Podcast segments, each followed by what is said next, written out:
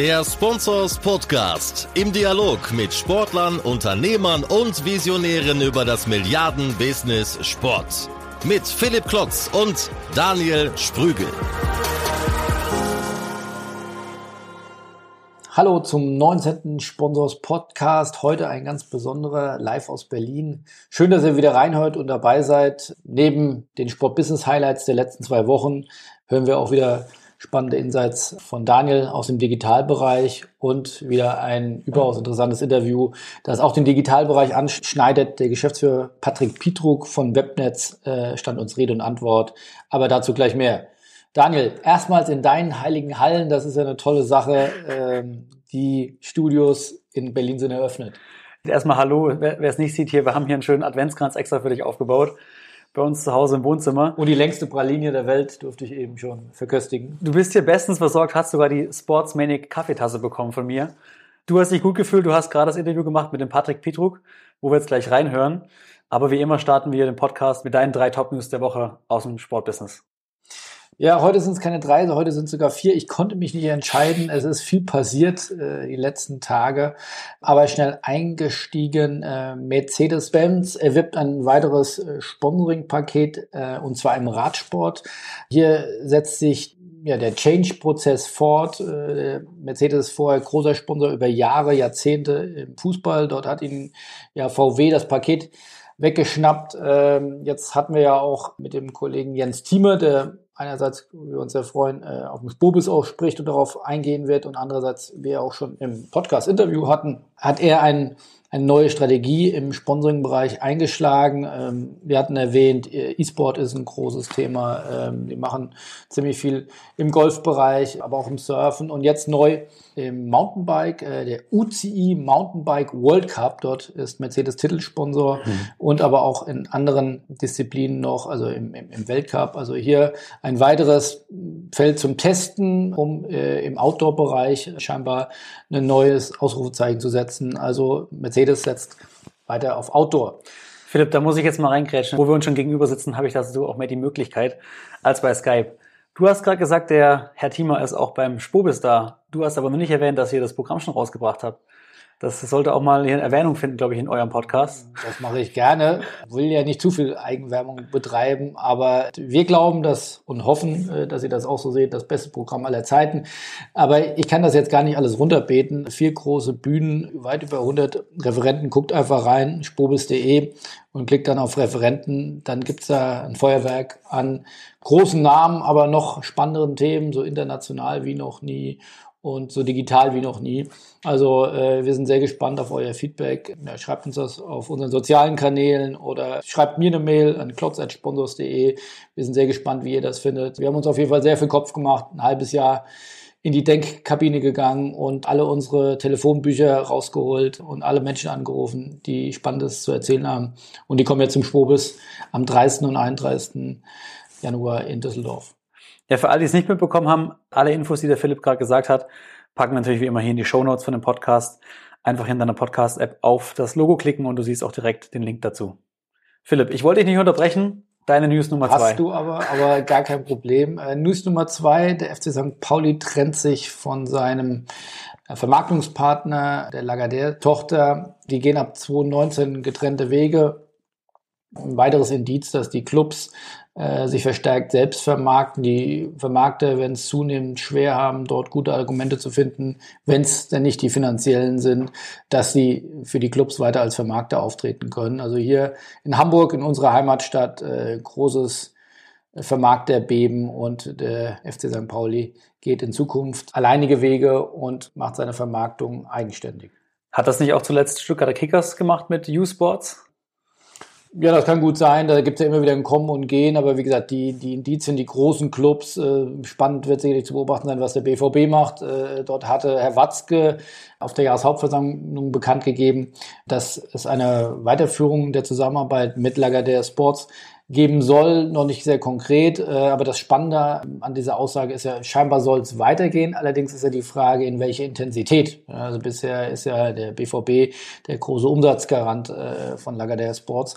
Also da gibt es sicherlich tektonische Verschiebungen, könnte ich mir vorstellen Die großen Clubs wollen verstärkt äh, sich selbst vermarkten. Die haben nicht mehr so die finanziellen Nöte, wie sie das in der Vergangenheit hatten, um auf Signing-Fees äh, von Vermarktern angewiesen zu sein.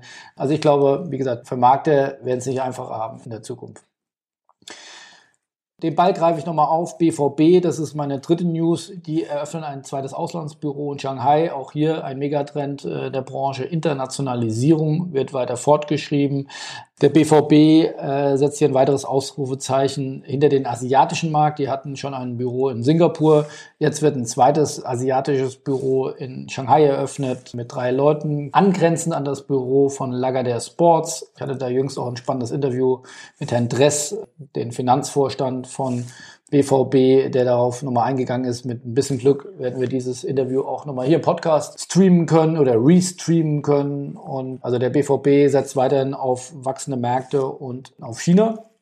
Und zu guter Letzt äh, auch noch ein Rekord. Wenn wir über den BVB reden, dann äh, auf den Branchenprimus dann auch nochmal eingehen. Äh, den FC Bayern München, der hat jüngst seine Zahlen bekannt gegeben. Wieder Rekordumsatz, äh, leicht gesteigert, trotz einer nicht ganz optimalen sportlichen Saison äh, mit 640 Millionen Euro. Spannend auch hier nochmal so viel Umsatz machen teilweise andere Clubs nicht in Total. Der Umsatz im Sponsoring-Bereich von 170 Millionen Euro, im Merchandising knapp 100 Millionen Euro. Also das sind wirklich äh, Wahnsinnszahlen, die da der Rekordmeister aus München bekannt gegeben hat. Und es zeigt, das Wachstum hat kein Ende. Es geht immer weiter. Jüngst auch ein Podcast gehört von Forbes mit dem Präsidenten vom FC Barcelona, der nochmal für 2021 die Umsatzmilliarde äh, für den FC Barcelona oh. prognostiziert hat. Also äh, das Sportbusiness ist weiter eine wachsende Industrie und deswegen macht es ja auch so viel Spaß. So, das war's. Ähm, heute ausnahmsweise vier News, aber wie gesagt, hoffentlich alle mit Gehalt. Ich konnte mich nicht entscheiden. Ich hoffe, ihr fand spannend. Äh, aber jetzt, Daniel, zu dir. Was hast du uns denn mitgebracht? Ich habe weitaus weniger mitgebracht, gerade weil ich eigentlich digitale News mitbringe. Heute geht es aber vielmehr um das Thema Innovation. Und zwar haben wir lange nicht mehr gesehen, Innovation im Trikotsponsoring. Was mich sehr überrascht hat letzte Woche ist, dass der Dennis Schröder, also bekannter deutscher NBA-Basketballer, bei Eintracht Braunschweig eingestiegen ist, und zwar als Trikotärmelsponsor bis Saisonende. Er wirbt da mit seiner Marke Flex Gang, ist eine Modemarke. Insofern überraschend, da er, glaube ich, von 2009 bis 2013 bei den Basketballlöwen Braunschweig gespielt hat, quasi die Ausbildung dort genossen hat. Und für die ist wahrscheinlich ein Schlag in die Magengrube, was das Sponsoring von Eintracht Braunschweig angeht, dass sie davon nicht partizipieren, gerade weil er sagt, er will der Region was zurückgeben, wo er eigentlich herkommt. Das ist das eine Thema, Neuerung auf dem Trikot Ärmel. Viel interessanter für mich ist die Nachricht, dass Felipe Neto auf das Trikot von Botafogo geht. Das ist ein brasilianischer Erstligist. Und mir ist Felipe Neto eigentlich eher bekannt, nicht als Fußballer oder als Marke, sondern als YouTuber. Also um es einmal abzurunden, er hat, glaube ich, 16 Millionen Follower auf YouTube. Er ist der 41 größte Kanal der Welt damit. Und der wird jetzt Trikotsponsor beim brasilianischen Erstligisten. Zahlt in Reichweite? Das ist eine gute Frage. Das wollte ich jetzt auch gleich in der Zusammenfassung nochmal sagen, was ich davon halte.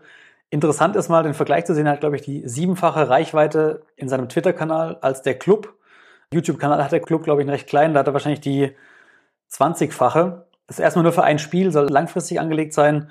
Er promotet das eine neue Food-Brand, und zwar Neto heißt sie, was sinnvoll ist. Ich bin mal gespannt, ob er da was für bezahlt. Ich glaube nicht, weil vermutlich hat der Verein das nur gemacht, dass der Club wahrscheinlich eher davon partizipiert, als dass die Fans dann bei Neto plötzlich eher sein Food kaufen. Also ich kann nur abschließend sagen, äh, an die Vereine und Vermarkter und die Lagardères und Infons dieser Welt, guckt euch doch mal die Liste der YouTube-Stars an und auch der NBA-Spieler, die in Frage kommen könnten. Ja, Toten Hosen waren ja auch schon mal Trikotsponsor von Fortuna Düsseldorf. Also äh, zurück in die Zukunft. Aber auch hier wieder das erste Beispiel auch von Dennis Schröder ist ja auch nochmal spannend zu beurteilen, jetzt vielleicht nach einer gewissen Zeit, was das für reichweitentechnisch auch vielleicht nochmal für Eintracht Braunschweig äh, mit sich bringt. Das knüpft ja so ein bisschen an das, an was wir in dem letzten Podcast auch besprochen haben, rund um den VfL äh, Bochum, der ja in E-Sport investiert hat. Auch und vor allem deswegen, um die Reichweite zu erhöhen. Mhm. Und äh, das finde ich eine spannende Entwicklung, dass da ja nicht nur der Fokus für geschärft wird, sondern scheinbar auch Entscheidungen in die Richtung getroffen werden. Also da werden wir gleich auch noch ein bisschen mehr hören in dem Interview mit Patrick, der ja als Online-Marketing-Experte das als Daily Business hat. Ja, das Video, das die beiden veröffentlicht haben, also Eintracht Braunschweig und Dennis Schröder, hat jetzt, glaube ich, eine Reichweite von 45.000 Views, was, glaube ich, für so ein durchschnittliches Video eines äh, Zweitligisten exorbitant hoch ist. Glaube ich auch. Philipp, Wir wollen den Zuhörer nicht länger auf die Folter spannen, was du gerade mit dem Patrick Petruk besprochen hast rund um das Thema Online-Marketing im Sport, Social Media Marketing etc. Deswegen, wenn dir nichts mehr auf der Seele liegt, dann lass uns direkt einsteigen. Schön, dass du da warst bei mir im Wohnzimmer. Ich freue mich aufs nächste Mal wieder. Du kannst gerne wiederkommen. Hat sich als super Gast erwiesen. Wir gehen jetzt rein. Dir viel Spaß beim Zuhören.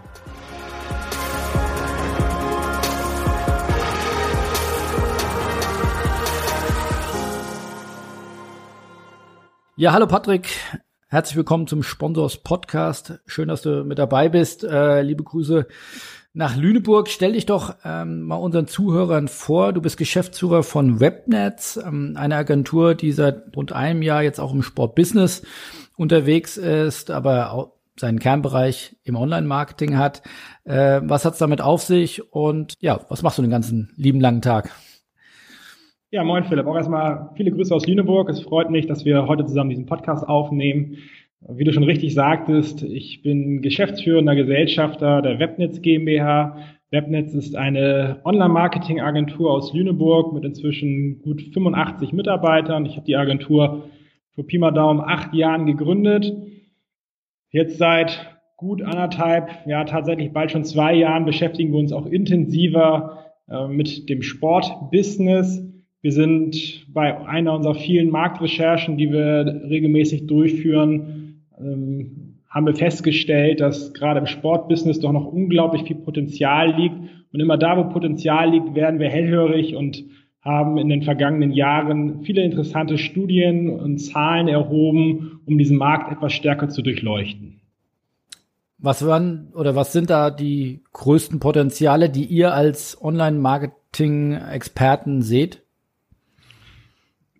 Wir sind ja nicht nur, also wir sind insgesamt relativ breit aufgestellt, heißt, äh, bei uns geht es nicht nur um das Thema Suchmaschinenoptimierung, Suchmaschinenwerbung, sondern wir versuchen immer so eine, gesamte Betrachtung der Potenziale über alle Online-Marketing-Kanäle durchzuführen, ähm, haben aber vor allem in der Vergangenheit uns sehr stark auf die Kanäle rund um Google konzentriert, weil wir ähm, dort vor allem sehr hohe Potenziale im Abverkauf zum Beispiel von Fanartikeln, aber auch vor allem im Bereich der Reichweitensteigerung für ähm, zum Beispiel auch Fußballvereine, aber grundsätzlich alle Sportvereine in diesem Land sehen. Denn worum geht es vor allem beim Sport? Es geht darum, mehr Reichweite für den jeweiligen Verein zu generieren, um für Sponsoren attraktiver zu sein. Aber auf der anderen Seite geht es natürlich auch darum, mehr Fanartikel an den Mann zu bringen. Und da fiel vor allem auf, dass ähm, die Reichweite bei Google von den meisten Vereinen doch deutlich steigerungsfähig ist.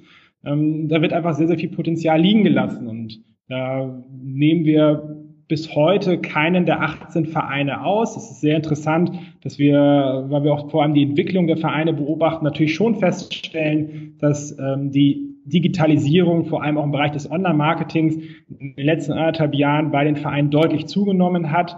Ähm, ich habe mir zum Beispiel gerade gestern angeguckt, wie viele Vereine inzwischen eine mobilfähige Website haben. Das sind immerhin jetzt auch schon ähm, 15 Stück heißt nur noch drei Vereine haben eine nicht responsive Website, das heißt eine Website, die sich nicht dem Smartphone anpasst. Dazu ein kleiner Vermerk. Heutzutage ist es so, dass die meisten User nun einfach mit dem Smartphone surfen und somit es einfach unumdingbar ist, eine mobile Website zu haben. Aber natürlich beschäftigen wir uns auch sehr stark damit, wie hoch die Reichweiten über Google sind. Und da fällt zum Beispiel auf, dass nahezu alle Vereine nicht zu den Profilen ihrer Spieler ranken und somit sehr viel Potenzial verlieren. FC Bayern München zum Beispiel hätte ein Potenzial von über zwei Millionen Suchanfragen im Monat nur für ihre Spieler. Und das nutzen sie nicht, höre ich Nein, daraus? das nutzen, das nutzen diese Zeit einfach nicht. Das ist wir sind ja auch mit einigen Vereinen inzwischen in einem engeren Austausch, weil wir anfangs immer gar nicht verstanden haben, woher kommt es eigentlich, dass dieses Potenzial links liegen gelassen wird. Und das hat natürlich auch häufig einfach mit den Strukturen in den Vereinen zu tun, dass nicht so viel Geld in die Eigenvermarktung gerade im Bereich der Digitalisierung gesteckt wird. Und beim Beispiel vom FC Bayern München ist es tatsächlich so, wenn man ähm, selbst nach den bekanntesten Spielern sucht, stellt man fest, dass diese nie auf Seite 1, 2, 3 bei Google zu finden sind, also mit der Seite von Bayern München. Stattdessen kommen dann transfermarkt.de, ähm, kicker.de und zahlreiche andere Sportportale, ähm, aber eben nicht ähm, die Profilseite von Thomas Müller, die dann natürlich viel Traffic im FC Bayern München bringt und auch eine wunderbare Platzierung für weitere Sponsoren wäre, denn so ein Thomas Müller hat ein Suchvolumen, was bei teilweise einigen hunderttausend Suchanfragen im Monat liegt. Aber was müsste ich da in diesem Fall konkret tun? Also muss ich da Geld in die Hand nehmen und das Google geben? Muss ich eine gute Agentur beauftragen oder muss ich einfach nur Pflichtfelder ausfüllen? Was muss man da tun? Letztlich führen viele Wege dort zum Erfolg. Du sprachst ja auch gerade die Möglichkeit an, dass man natürlich auch Werbeanzeigen bei Google kostenpflichtig schalten könnte. Das sind die sogenannten Google AdWords Anzeigen. Auch dazu ganz frische Zahlen. Ich, wir haben festgestellt, dass nur sechs Vereine von 18 Vereinen aktuell innerhalb des Weihnachtsgeschäftes ähm, ihre Trikots bewerben. Und ähm, da denke ich natürlich, wenn ich ein Verein wäre, würde ich sehr viel dafür unternehmen, um zu versuchen, meine Fanartikel jetzt gerade in der Weihnachtszeit an den Mann zu bringen, um natürlich weitere Umsätze durchzuführen. Aber nur sechs Vereine von 18 Vereinen werben zurzeit über Google AdWords. Aber das ist natürlich Variante eins. Ich könnte gerade im Hinblick auf die Fanartikel die kostenpflichtigen Anzeigen von Google nutzen, die gezielt aussteuern und somit den User direkt in den jeweiligen Online-Shop des Kunden führen. Denn eins muss man ja den Verein lassen. Die meisten haben inzwischen relativ schicke Online-Shops. Die sind zwar alle nicht perfekt durchoptimiert, aber wenn man mal anderthalb Jahre zurückguckt, ist dort doch sehr, sehr viel passiert. Es wurden zahlreiche Relaunches durchgeführt. Aber auf der anderen Seite kann ich natürlich aber auch mich bemühen und versuchen, ähm, kostenlosen Traffic über Google zu generieren, indem ich eine Suchmaschinenoptimierung der Website durchführe. Somit erhalte ich dann ähm, kostenlose Klicks über den organischen Bereich von Google. Die Herausforderung dabei ist natürlich, dass ich die Seite auch für Google optimieren muss, was sowohl technischen Charakter hat, heißt, ich muss dafür sorgen, dass die Website zum Beispiel mobilfähig ist, ich muss dafür sorgen, dass die Ladezeiten sehr gut sind, ich muss aber auch einfach für den relevanten Content sorgen auf den jeweiligen Unterseiten, damit Google in der Lage ist, diesen Content auszulesen, um die Relevanz der jeweiligen Unterseite zu bestimmten Themen zu erörtern. Und was wir immer wieder feststellen, dass natürlich jetzt viele Relaunches, also viele neu, also dass viele Websites in den vergangenen Monaten neu aufgesetzt wurden, teilweise auch wirklich sehr ansehnlich, vor allem aber Google dabei sehr, sehr stark vergessen wurde. Und da kommt ein weiteres Problem mit ins Spiel. Ein Relaunch, bei dem die Suchmaschinenoptimierung vergessen wird, führt leider sehr häufig dazu, dass die Reichweite der Seite weiter sinkt. Und dazu auch ganz spannende Zahlen, man glaubt es ja gar nicht. Aktuell die größte Reichweite bei Google haben Vereine wie Frankfurt und der erste FC Köln. Also Vereine, die wahrlich nicht gerade brillieren in der Bundesliga, vielleicht Frankfurt etwas mehr als der erste FC Köln. Aber der erste FC Köln hat aktuell eine höhere Reichweite bei Google als der BVB oder der Schalke 04. Und das zeigt doch deutlich, wie umgedreht die Verhältnisse teilweise in der, im Bereich des Online-Marketings bei den Vereinen ist. Denn Vereine wie Köln, die auch gerade einen Relaunch durchgeführt haben und wahrlich auch nicht alles perfekt umgesetzt haben, haben aber durchaus verstanden, dass auch Kanäle wie Google sehr relevant sind, um Reichweiten und Umsätze zu steigern. Aber inwieweit kann ich das aktiv beeinflussen? Ich habe doch, äh, oder bin, wenn ich das richtig verstehe, bei Google doch abhängig von Search-Anfragen, oder? Also wie kann ich dort äh, Reichweite wirklich beeinflussen? Indem ich die Suchanfragen für mich positiv nutze. Denn wenn, und das ist ja nun etwas, was tagtäglich passiert, Fans, das müssen ja gar nicht mal nur die Hardcore-Fans sein, rein Interessierte sich über jeweilige einzelne Spieler informieren wollen, suchen sie bei Google nach dem jeweiligen Spielernamen. Und ich als Verein sollte dann ja ein Interesse haben, dass auch mein Verein gefunden wird und nicht eine Unterseite von transfermarkt.de. Und sollte dann die Vereinsseite gefunden werden, generiere ich ja weitere, teilweise zahlreiche Zugriffe. Auch da eine Zahl, die man gar nicht glaubt. Ein, selbst ein ehemaliger Spieler wie Rudi Völler, der nun wahrlich seine aktive Zeit etwas hinter sich hat, hat immer noch ein monatliches Suchvolumen, also ein monatliches Volumen von Suchanfragen nach dem Begriff von ungefähr 20.000 im Monat. Aber auch dazu wird der aktuell passende Verein nicht gefunden. Ähm, und das sind natürlich einfach Potenziale, die vorhanden sind. Es geht natürlich auch weiter man könnte sich ja auch mal Gedanken machen, zu was für Suchbegriffen möchte so ein Verein eigentlich noch gefunden werden. Die meisten Vereine vermieten zum Beispiel ihre Logen auch für Events. ganz abseits ähm, des Spieltags. Aber auch da mussten wir feststellen, dass kaum ein Verein, wenn man bei Google nach zum Beispiel VIP Launch in Köln sucht, dann auch entsprechend gefunden wird. Und das sind einfach Potenziale, die erreicht werden können. Man muss dazu natürlich erstmal identifizieren, was sind relevante Suchbegriffe und muss dann dafür sorgen, dass zu den Suchbegriffen relevanter Content auf der eigenen Website vorzufinden ist. Und dann gibt es natürlich einige weitere technische Aspekte, die dann vielleicht jetzt etwas in die Tiefe gehen. Aber Suchmaschinenoptimierung ist auch kein Hexenwerk. Das ist etwas, was ähm, problemlos in der freien Wirtschaft ja zahlreiche Unternehmen sehr erfolgreich machen, um darüber auch sehr große Umsätze zu generieren. Hast du Erfahrungswerte, wenn du davon sprichst? Du sagtest, glaube ich, sechs Clubs machen nur Online-Marketing für ihre Trikots im, im Weihnachtsgeschäft. Kannst du sagen, während Werbung ja, sag ich mal, im, im klassischen Sinn oftmals äh, äh, ja nicht genau weiß, was dabei am Ende rauskommt, ist das im Online-Marketing ja sehr gut zu messen. Also wie viel Return on Invest gehst du davon aus, würde ich bekommen, wenn ich einen Werbe-Euro für Trikots einsetze im Weihnachtsgeschäft? Du hast mit dem ersten Teil deiner Aussage natürlich vollkommen recht. Online-Marketing ist sehr gut messbar. Heißt, jeden Euro, den ich investiere, kann ich sehr zielgerichtet investieren, indem ich analysieren kann, wo ist das Geld hingeflossen und wie viel Umsatz ist über den jeweiligen Euro generiert worden. Ich sehe, wie viele Klicks wurden generiert, ich sehe, wie viele Personen sind in den Online-Shop gegangen und ich sehe auch, über welchen Suchbegriff haben wie viele Personen dann zum Beispiel ein Trikot gekauft.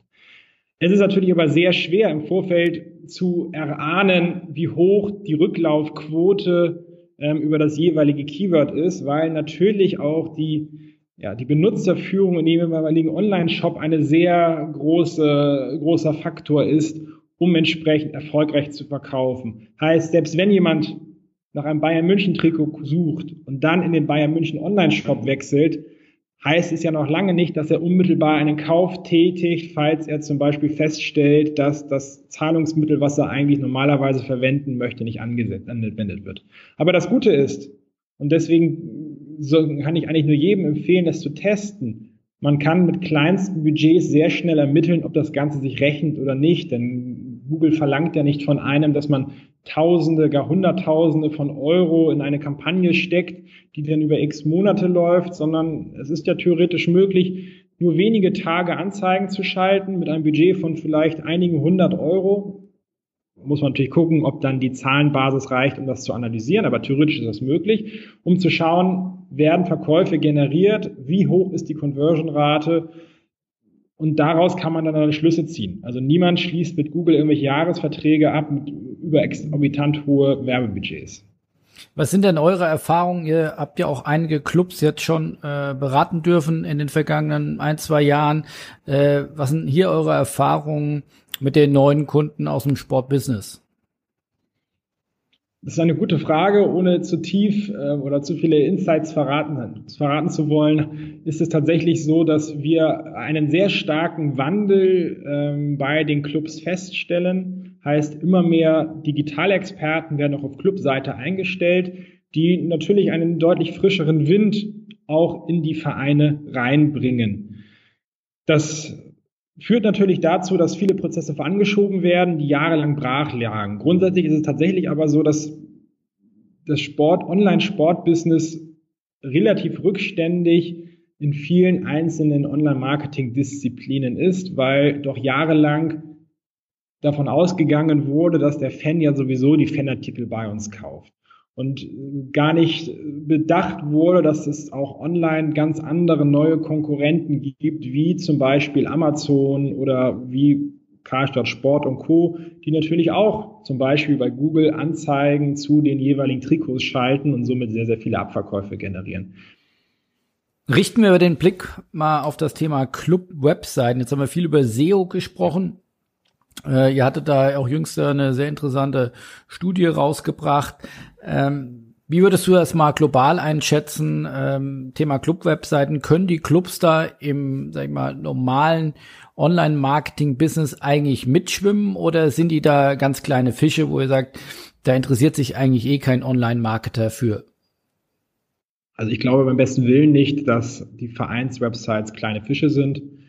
Ich bin fest davon überzeugt, dass die Vereine eine sehr, sehr große Chance haben, wenn sie den richtigen Content auf ihrer Website publizieren, damit unglaublich hohe Reichweiten zu generieren und das über alle Kanäle. Das schließt natürlich auch Kanäle wie Social Media ganz stark mit ein, wo wir auch in der Vergangenheit spannende Zahlen veröffentlicht haben, die einfach zeigten, wie groß doch die Potenziale einzelner Vereine auch immer noch sind. Aber grundsätzlich ist es so, und das sehen wir auch bei einigen Vereinen, die versuchen, ihre Website stärker in Richtung ja, eines Art Medienhauses auszurichten. Da frage ich mich immer, ob das vielleicht ein leicht übertriebener Schritt ist. Grundsätzlich ist es doch aber so, dass die Vereine eine, die, die Hoheit über spannende Nachrichten rund um die Mannschaften sind und man daraus so spannenden Content publizieren kann, der natürlich auch von den Fans sehr interessiert gelesen wird.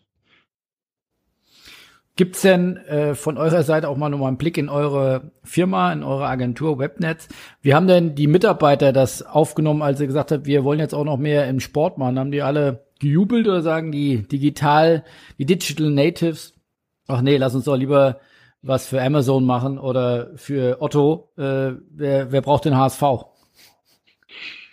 Wer den HSV braucht, lasse ich mal jetzt so unbeantwortet. Grundsätzlich ist es aber so, dass tatsächlich natürlich Sport auch im Bereich Online-Marketing die Mitarbeiter fasziniert. Wir sogar auch immer wieder intern Anfragen haben, ob man nicht in die Sportunit wechseln könnte, denn es sei doch so spannend für die jeweiligen Vereine zu arbeiten. Das haben wir auch häufig gemerkt, wenn wir bei Vereinen vorsprechen, was für eine unglaubliche Begeisterung herrscht, Material für die jeweiligen Vereine auszuarbeiten. Das hat natürlich zum einen zusammen zu tun, dass wir viele vor allem auch Fußballbegeisterte haben, aber zum anderen natürlich auch, weil es einfach so unglaublich viele Potenziale gibt, die man so gerne heben würde. Von daher, ich glaube ich tatsächlich, dass diese Sportunit uns als Agentur sehr geholfen hat, ähm, weil einfach eine hohe Form von Begeisterung dort herrscht. Was aber auch notwendig ist, weil auch wenn die Potenziale groß sind, natürlich auf der anderen Seite manchmal auch die Ernüchterungen relativ groß sind, denn nicht jedes Potenzial wird vom Verein gleich gehoben, weil teilweise natürlich die Möglichkeiten dann doch etwas zu beschränkt auf Vereinsseite sind. Bevor wir weiter ins Sportbusiness blicken, sag doch noch mal zwei, drei Kennzahlen zu deiner Firma. Ähm, Stichwort 85 Mitarbeiter, ist das weiterhin wachsend? Zwei, drei, vier große Kunden. Kannst du da noch mal ein, zwei Einblicke geben? Klar, also wir wachsen stetig. Ähm, die Agentur haben wir ja 2009 gegründet, haben, sind seit eh und je komplett eigenfinanziert und wachsen einfach immer dadurch, dass wir unsere Kunden so gut betreuen, wir aber auch jedes Jahr weitere Kunden hinzugewinnen. Dieses Jahr wachsen wir allein schon wieder um 20 Prozent, was natürlich auch für uns erhebliche Herausforderungen mit sich bringt, aber auch einfach zeigt, wie groß weiterhin die Nachfrage ähm, nach Produkten rund um das Online-Marketing ist. Wir betreuen aktuell Pi mal Daumen so 140 Kunden aus ähm, größtenteils Deutschland haben unter anderem Unternehmen wie Heinz von Heiden, dem aktuellen Hauptsponsor von Hannover 96, unter Vertrag, aber auch Unternehmen wie zum Beispiel der 1. St. Pauli, der Spiegel, Volvo, ähm, um auch nur einige zu nennen. Die Liste der Referenzen ist doch ähm, sehr, sehr, sehr, sehr lang. Sieht man sicherlich bei euch auch auf der Website. Was ist euer Kernprodukt, was ihr den, äh, den Kunden verkauft? Ist das äh, SEO weiterhin, wo ihr ja, glaube ich, das, äh, da liegt ja eure DNA drin, oder ist das wirklich die komplette Bandbreite des Online-Marketings? Also tatsächlich ist SEO nur ein Standbein, was wir gerade vor allem im Sportbusiness sehr stark auskleben, weil wir dort einfach sehr große Potenziale sehen. Grundsätzlich ist es so, dass wir deutlich umfassender unseren Kunden helfen. Heißt, wir machen zum Anfang immer eine Status Quo-Analyse schauen, wo steht das Unternehmen zurzeit ähm, im Bereich der Digitalisierung. Heißt, wir schauen, wie ähm, ist die Website aufgebaut, also ist die Website mobilfähig oder ist sie das Ganze nicht. Wir schauen uns an, über welche unterschiedlichen Kanäle versucht das Unternehmen aktuell seine Zielgruppe zu erreichen. Wir beraten teilweise sogar Unternehmen, überhaupt ihre Zielgruppe zu definieren, weil es tatsächlich auch Unternehmen gibt, denen ist gar nicht bewusst, was digital ihre Zielgruppe ist. Wir analysieren dann mit dem Kunden bzw. für den Kunden, welche Kanäle überhaupt relevant für ihn sind. Wir spielen dann in Absprache mit dem Kunden diese Kanäle dann eigenständig, um darüber den jeweiligen Traffic für den Kunden zu generieren. Und werten diesen Ganzen natürlich auch aus, um darüber eine, ja, eine saubere Customer Journey aufzustellen. Also am Ende geht es ja darum, eine saubere Attribution durchzuführen, die dazu führt, auch eine deutlich bessere Budgetverteilung über die jeweiligen Kanäle durchzuführen. Also kurz zusammengefasst, SEO ist ein wichtiges Steckenpferd aber wahrlich nicht das einzige. Wir betreuen auch viele Kunden in den anderen Disziplinen des Online-Marketings, wie zum Beispiel im Bereich des Display-Advertisings, Bereich E-Mail-Marketing, Pipapo. Ähm, wir sind doch ziemlich breit aufgestellt. Mit was beschäftigen sich denn die, die großen Player, du hattest Otto genannt, für die ihr vier arbeitet, ähm, die werden ja wohl seit einigen Jahren wahrscheinlich ihre Hausaufgaben im SEO-Bereich gemacht haben. Mit was beschäftigen die sich denn heute? Naja, die Hausaufgaben im Bereich SEO hat man nie so richtig gemacht, muss man ganz klar sagen. Denn SEO ist eine Branche, die auch sich ständig weiterentwickelt. Gerade solche Themen wie Voice Search, die ja auch immer spannender werden, haben natürlich unglaublich großen Einfluss auch ähm, auf Google beziehungsweise die Platzierungen dort bei Google. Übrigens auch ein Produkt, was für Vereine sehr spannend ist, denn viele steuern tatsächlich heute das Smartphone mit der Stimme. Aktuelle Zahlen sagen, dass in den USA zum Beispiel 20 Prozent aller Smartphone-User das Smartphone nur noch über die Stimme steuern, so dass darüber natürlich auch umsatzrelevante Suchbegriffe eingegeben werden. Ähm, aber zu deiner Frage zurückzukommen, ähm, da sich das Online-Marketing natürlich in der Summe stetig weiterentwickelt, gibt es natürlich auch immer wieder neue Produkte, die eine hohe Relevanz haben, ähm, die dann teilweise etwas stärker im Fokus stehen gerade aktuell sehr stark im Fokus stehen natürlich die ganzen ähm, Social-Media-Plattformen, zum Beispiel ähm, die Möglichkeit rund um Facebook und Instagram auch dort Werbeanzeigen zu schalten. Auch das äußerst zielgerichtet, um darüber ohne Frage Produkte abzuverkaufen. Aber auch solche Themen wie Influencer-Marketing beschäftigen natürlich die großen Unternehmen sehr. Ähm, denn darüber generieren sie natürlich auch weitere Reichweiten, die sehr spannend sind. Übrigens auch für, für, Vereine ein sehr spannendes Thema, denn eigentlich die Vereine haben ja eigentlich die größten Influencer unter Vertrag und zwar ihre Spieler. Und auch dort stellen wir immer wieder erschreckend fest, wie wenig die Vereine die Reichweite der Spieler nutzen, um über die sozialen Plattformen eine größere Reichweite zu generieren. Du hast ja jetzt an der einen oder anderen Stelle äh, ähm, doch deutliche Kritik auch geäußert an, an teilweise Mangel der Online-Marketing-Präsenz. Was glaubst du denn, was müsste getan werden? Ist es eine Frage der fehlenden Budgets? Ist es eine Frage der fehlenden Kultur äh, oder überhaupt des fehlenden Verständnisses der Thematik? Sind sich die Clubs äh, ihrer Probleme äh, bewusst?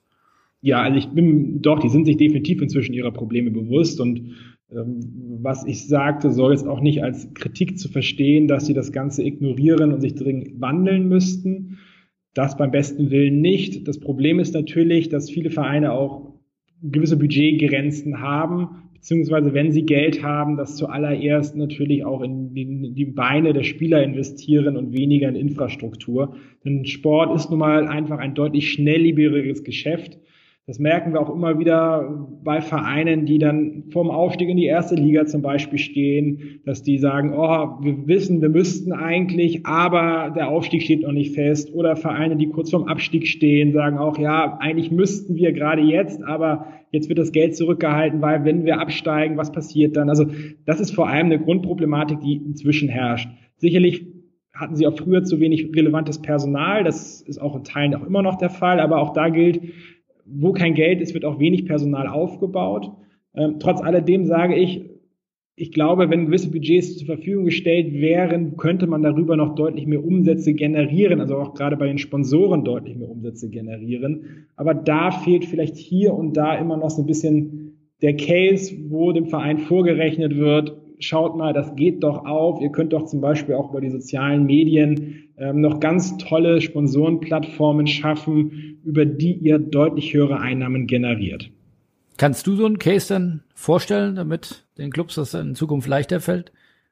Ja, definitiv. Wir können recht viele Cases ähm, von unterschiedlichen Vereinen vor, ähm, vorstellen, ähm, denn wir haben auch schon für, für verschiedene, verschiedene Vereine relativ viel inzwischen getan. Ähm, wir haben ja auch schon bei vielen Vereinen vorgesprochen und sind auch bei vielen in einer Phase, wo es aktuell darum geht, wo nehmen Sie jetzt das Budget her, um die nächsten Schritte zu gehen. Deswegen, ich bin auch positiv, ganz positiv gestimmt, dass ähm, wir sowohl den Vereinen deutlich weiterhelfen können, als auch, dass wir im Bereich des Sportbusiness noch ähm, einige große Schritte in den nächsten Monaten gehen werden. Was glaubst du denn, wenn man sich jetzt mal ein, ein, ein Standardverein der ersten Liga, unteres Mittelfeld, äh, der so vielleicht um die 100 Millionen Euro Umsatz hast, wenn, wenn man sich das jetzt malen dürfte vom weißen Blatt Papier, was würdest du als Fachmann raten, äh, wie viel Online-Marketing-Budget sollte ein, ein Unternehmen, ein Verein mit 100 Millionen Euro Umsatz ähm, investieren? Das ist eine sehr gute Frage, die ich so pauschal nicht beantworten kann, weil sie doch einfach sehr stark davon abhängt, wie groß die Nachfrage ist. Denn wir würden als allererstes wollen, dass die Vereine die Nachfrage, die zweifelsohne auf dem Markt existiert, auch abdeckt. Heißt, wir müssten erstmal errechnen, wie viele Personen suchen zum Beispiel nach, bei Google nach jeweiligen Fanprodukten. Viele, viele Personen haben über Facebook ein Interesse an einem Verein, sind aber noch gar nicht Fan der jeweiligen Fanpage. Das sind ja alles Zahlen, die digital zur Verfügung stehen, die man nutzen kann, um darüber die Potenziale ganz klar zu errechnen. Aber wie ich vorhin auch schon sagte, wir wären ja schon froh, wenn überhaupt Testbudgets vorhanden wären. Und Testbudgets definiere ich irgendwie sowas fünf bis zehntausend Euro mal für den einen Monat, nochmal für den anderen Monat vielleicht nochmal fünf bis zehntausend Euro, um dann denen vorzurechnen, schaut mal her, was wir schon alles erreicht haben. Deswegen, so einfach ist die Antwort nicht. Es geht ja hier weniger darum, jetzt Branding zu machen und Personen zu erreichen, die mit dem Verein überhaupt gar nicht in einem Verhältnis stehen, sondern es geht ja tatsächlich darum, die potenziellen Fans des jeweiligen Vereins zu erreichen, die tatsächlich häufig gar nicht erreicht werden, beziehungsweise die Fanartikel woanders kaufen oder ihre News über den Verein von woanders beziehen. Ist das richtig die Annahme, dass die Clubs sich da zu sehr auf ihre Kernzielgruppe äh, konzentrieren und sagen, ja, da kommen doch schon Menschen bei uns auf die Website, äh, das Stadion ist ja voll und eigentlich auch gar nicht bewusst sind, dass Social Media, wo vielleicht die Followerzahlen ganz schön sind, aber die organische Reichweite deutlich geringer, also nur ein Bruchteil dessen ist. Also sind verlassen sich die Clubs da zu sehr auf ihre eigentliche Kernzielgruppe und vergessen im Sinne von Spread the Word äh, auch wirklich äh, äh, Sympathisanten anzusprechen und aktiv auf die zuzugehen. Ja, definitiv. Wir haben schon des Öfteren die Aussage gehört, ja Gott, warum soll ich dann bei Google gut gefunden werden? Ähm, der Fan, der weiß ja, wir haben einen Online-Shop, der kommt schon zu uns und kauft dann die Fanartikel. Das ist natürlich eine sehr interessante Sicht auf die Dinge, denn es trifft nun mal leider einfach zu, dass wenn ich zum Beispiel nach einem Trikot von einem bestimmten Verein suche, ganz viele Werbeanzeigen geschaltet werden von ganz vielen ganz spannenden Online-Shops, wo ich das Trikot genauso gut kaufen kann. Warum soll ich also auf den Online-Shop des jeweiligen Vereins wechseln? Genauso ist es natürlich auch bei Social Media. Du sprachst es ja gerade an mit den Reichweiten. Was bringt es mir, wenn ich eine halbe Million Follower habe, was ja schon gar nicht mal so wenige Fans haben, ähm, ich aber dann kein Geld investiere, um die jeweiligen Posts dann zu bewerben, um auch wirklich diese Reichweite zu erreichen. Denn es ist ja de facto so, ein Post, den ich nicht bewerbe, erreicht vielleicht zwei, drei Prozent aller meiner Fans. Die anderen 97 Prozent kriegen diesen Post gar nicht eingeblendet, denn auch Facebook ist ja inzwischen ein rein monetäres, monetäre Plattform geworden, wo ich meine Reichweite nur annähernd erreiche, wenn ich Geld in die Hand nehme, um die Posts zu bewerben. Auch das passiert bei fast gar keinem Verein. Und ja, in der Summe ist es tatsächlich so, es wird sich sehr, sehr stark nur eben auf die Kernzielgruppe fokussiert. Wir hatten vor einigen Monaten einen, einen Beitrag verfasst, den ihr netterweise dann ja auch weiter veröffentlicht habt, wo wir darüber berichtet haben, wie, wie, wie wenig Vereine ihre Potenziale zum Beispiel bei Facebook auch wirklich ausschöpfen. Und das waren sehr, sehr erschreckende Zahlen, die dabei rausgekommen sind, ähm, dass teilweise manche Vereine ein Vielfaches ihrer Fans haben könnten, also Personen, also wir haben ermittelt, wie viele Personen eigentlich zum Beispiel einem Verein X, sich für einen X interessieren, aber dem dann nicht bei Facebook folgen und das waren sehr erschreckende Zahlen. Ähm, heißt, es gäbe noch sehr, sehr viel Potenzial. Es ist zwar schön, wenn ich eine halbe Million Follower habe, das heißt aber noch lange nicht, dass ich mein Potenzial ausgeschöpft habe. Was glaubst du, was ist die Zukunft? Äh, ist natürlich immer schwer in die Zukunft zu gucken, aber die die die nahe Zukunft äh, auch der großen Social Media Plattformen. Du hattest ja, äh, das finde ich wiederum erschreckende Zahlen als Publisher. Wenn ich sage, von meinen Followern äh, erreiche ich nur eigentlich zwei Prozent, sonst muss ich äh, Werbung schalten, um mehr zu erreichen. Glaubst du, das geht noch weiter runter? Wird Facebook zur reinen Pay-Plattform? Äh, die Tendenzen sind ja auf jeden Fall in diese Richtung. Ähm, ist man da extrem abhängig von den großen Unternehmen aus dem Silicon Valley? Ja, definitiv. Also es, es liegt auf der Hand und es gibt auch schon zahlreiche Tests, die Facebook durchführt, dass entsprechend ähm, die Reichweite, die organische Reichweite vom Post, also die unbezahlte Reichweite vom Post ähm, gegen Null gehen wird und ich nur noch über kostenpflichtige ähm, Posts, also indem ich die jeweiligen Beiträge bewerbe, überhaupt Reichweite generiere. Und wir sagen dann immer, setze bitte nicht nur auf ein Pferd, sondern setze, stelle dich deutlich breiter auf. Heißt, setze nicht nur auf Google, setze nicht nur auf Facebook, sondern versuche alle relevanten Kanäle für dich abzudecken. Ich finde es zum Beispiel erschreckend, wie viel Zeit und somit auch Geld Vereine in Facebook stecken, wie wenig Zeit und Geld sie aber in ihre eigene Website stecken, um dort den Content zu publizieren. Denn die Website ist nun mal das Einzige, was dem Verein selbst gehört. Und ähm, anstatt vielleicht teilweise sechs, sieben Posts am Tag, wie es manche Vereine mal auf Facebook machen, zu publizieren, wäre es definitiv sinnvoller, auch reichlich Zeit in den Aufbau von eigenem Content auf, der, auf die eigene Website zu stecken. Denn was passiert denn, wenn in fünf Jahren Facebook möglicherweise nicht mehr diese Reichweiten hat? Ist nicht so wahrscheinlich in dem Fall, aber wer weiß es denn schon wirklich? Denn wenn man sich so ein bisschen anguckt, auf was für Plattformen sich die deutlich jüngere Generation tummelt, ähm, ist Facebook dort verhältnismäßig out. Das, die sind dann bei Instagram, ja, ist auch ein Facebook-Kanal, so ist es zwar nicht, aber trotz alledem, gerade bei den Social-Media-Plattformen gibt es ja ständig Veränderungen und somit muss man gar keinen, muss man gar nicht so sehr in die Zukunft schauen, dass auch davon auszugehen ist, dass auch die Zukunft von Facebook wahrlich nicht gesichert ist und man als Unternehmen und aber es ist egal, ob man nur ein Fußballverein ist oder ein Unternehmen aus der freien Wirtschaft, dass man entsprechend ähm, nicht alle, sein, alle seine Aktivitäten auf eine Plattform beschränken sollte. Jetzt gehen wir schon sicherlich Richtung Ende ein bisschen. Was würdest du denn ab, abschließend oder vorabschließend ähm, äh, einem Club raten, einem, einem Vorstand raten eines Clubs, wenn du sagst, äh, soll ich mir Digitalkompetenz jetzt teuer ins Haus holen, weil Leute abzuwerben, entweder bei euch oder bei den großen Google und Facebooks, das wird wahrscheinlich nicht günstig.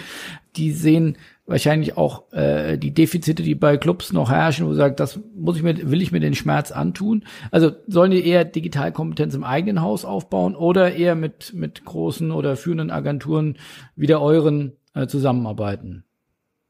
Also ich bin ganz klarer Verfechter davon, dass die, die grundsätzliche Kompetenz natürlich auch ins Haus gehört. Heißt, ich würde jedem Verein raten, zumindest einen wirklichen Digitalexperten einzustellen, der die Aktivitäten steuert. Inwieweit dann weitere ähm, Kapazitäten ins Haus, also in den Verein geholt werden müssen, hängt natürlich einfach sehr stark von der jeweiligen Zielsetzung des Vereins ab. Man darf aber eins nicht vergessen, die meisten Vereine haben ja zum Beispiel auch eine eigene Redaktion. Diese Redaktion könnte man sicherlich sehr gut nutzen, beziehungsweise kann man sehr gut nutzen, um darüber auch online relevanten Content zu publizieren, ähm, der zum Beispiel auch für eine Suchmaschinenoptimierung sehr, sehr, sehr relevant ist. Klar ist, ich glaube, kaum ein Verein, da schließe ich auch die ein, zwei größten Vereine in Deutschland mit ein, wären in der Lage, wenn Sie tatsächlich allumfänglich Online-Marketing machen möchten, alle diese Kompetenzen im Haus abzubilden.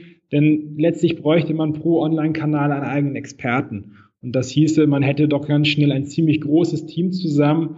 Und da bin ich doch fest davon überzeugt, dass man da Teilleistung deutlich günstiger auch extern einkaufen könnte. Heißt, ich bin für eine gesunde Mischung, heißt, jeder Verein sollte einen wirklichen Digitalexperten ins Haus holen und das sollte dann auch tatsächlich ein externer sein, den man einstellt und nicht, wie es manche Vereine machen, dass man dann irgendjemanden dort auf diesen Posten setzt, weil man jetzt digital sein muss.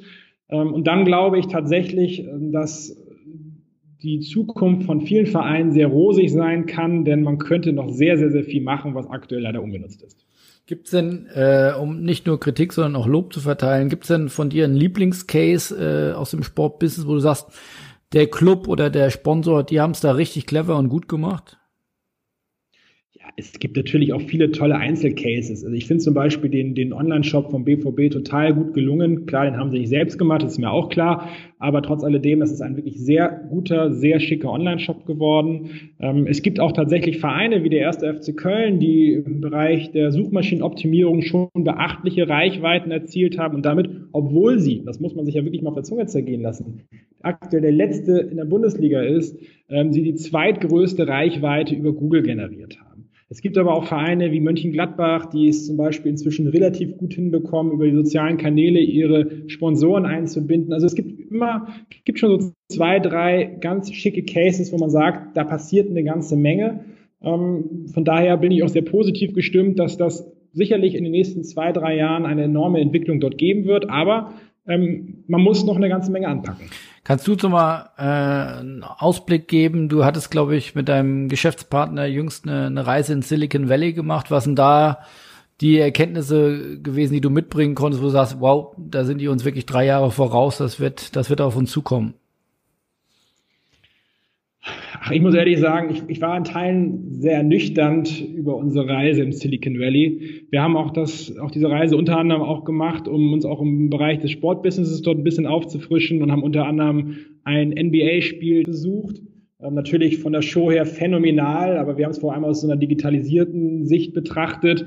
Ähm, und da waren wir doch tatsächlich eher enttäuscht. Klar, es gibt in den Stadien flächendeckend wunderbar funktionierendes WLAN. Ähm, aber wenn man sich mal ein bisschen stärker mit der App oder den Bezahlungsmöglichkeiten dort beschäftigt, war es doch tatsächlich ernüchternd. Also ich konnte zum Beispiel nicht mit der App im Stadion bezahlen. Ich konnte nicht über die App irgendwelche Fanartikel mir auf den Platz liefern lassen. Ähm, da hätten wir uns tatsächlich etwas mehr erwartet. Grundsätzlich ist es natürlich so, dass Silicon Valley ist schon eine spannende Gegend, ähm, weil dort sehr viele sehr technisch oder digital affine Menschen sich auf sehr kleinem ähm, Platz oder sehr kleiner Fläche tummeln, die über spannende Dinge philosophieren, die natürlich vielleicht noch nicht unmittelbar hier angekommen sind.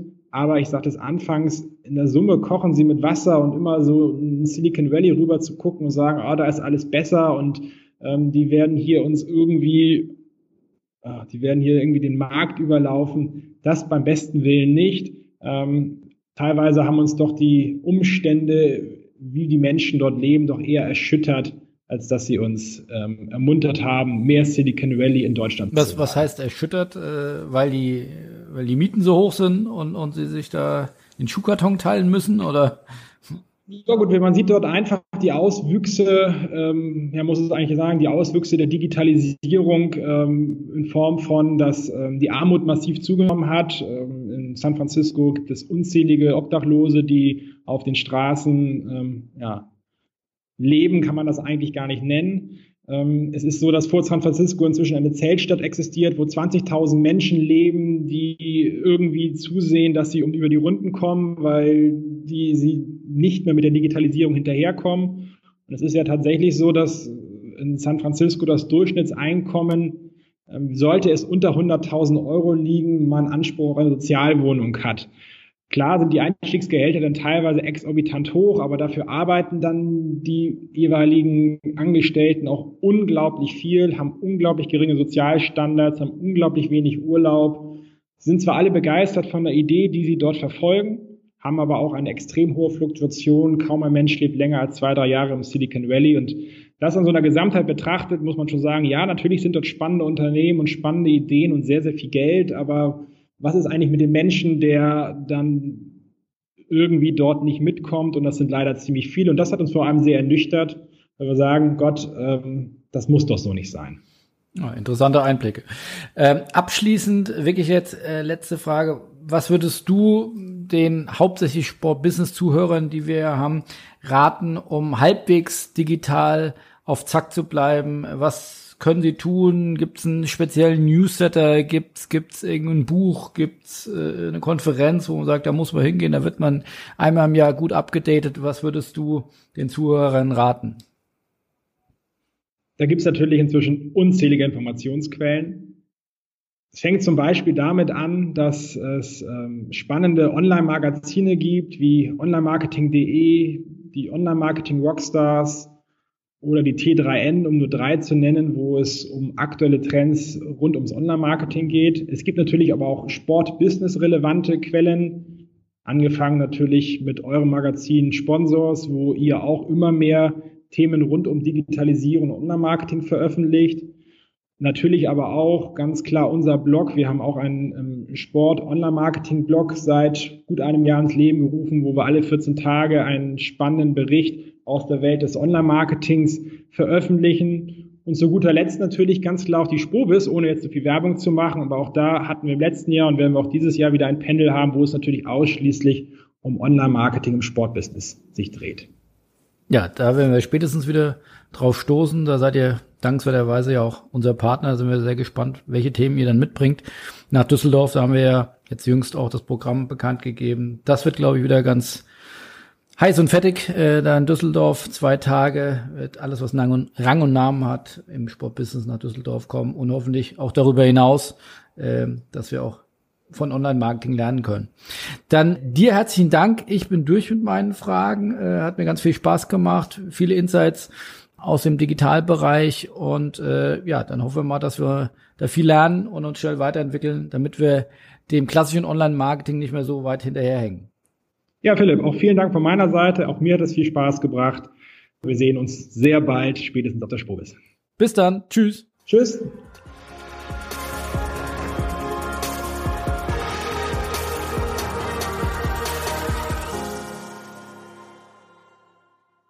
Vielen Dank fürs Reinhören. Ich hoffe, das Interview hat euch gefallen.